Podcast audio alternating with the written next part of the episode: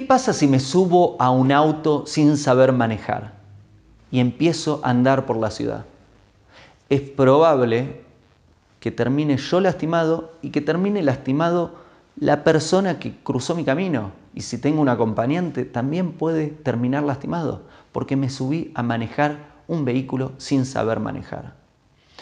Entonces te pregunto, ¿qué sucede si te subís a una relación, si comenzás una relación de pareja sin saber cómo se construye una sana y buena relación de pareja? Como el auto, puede terminar en que vos y las personas o la persona que te acompaña terminen dañados. Todo porque no sabías manejar, porque no aprendiste a manejar antes de subirte al auto. Hago esta rápida pausa comercial para agradecerte por oír mi podcast y pedirte que si te gusta lo recomiendes. Si te gustaría adquirir alguno de mis libros, podés encontrarlos en su formato físico y digital en Amazon y en su formato audio en Audible.